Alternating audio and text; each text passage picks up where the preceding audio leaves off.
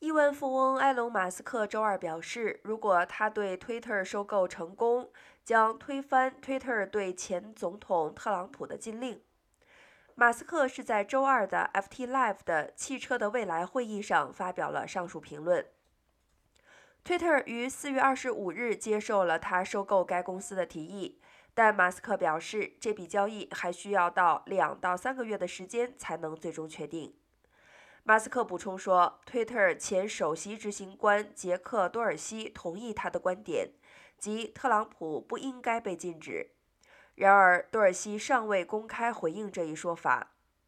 不过，特朗普此前曾表示，即使有机会，他也不会回到 Twitter，并表示他将留在他的 Truth 搜索平台上。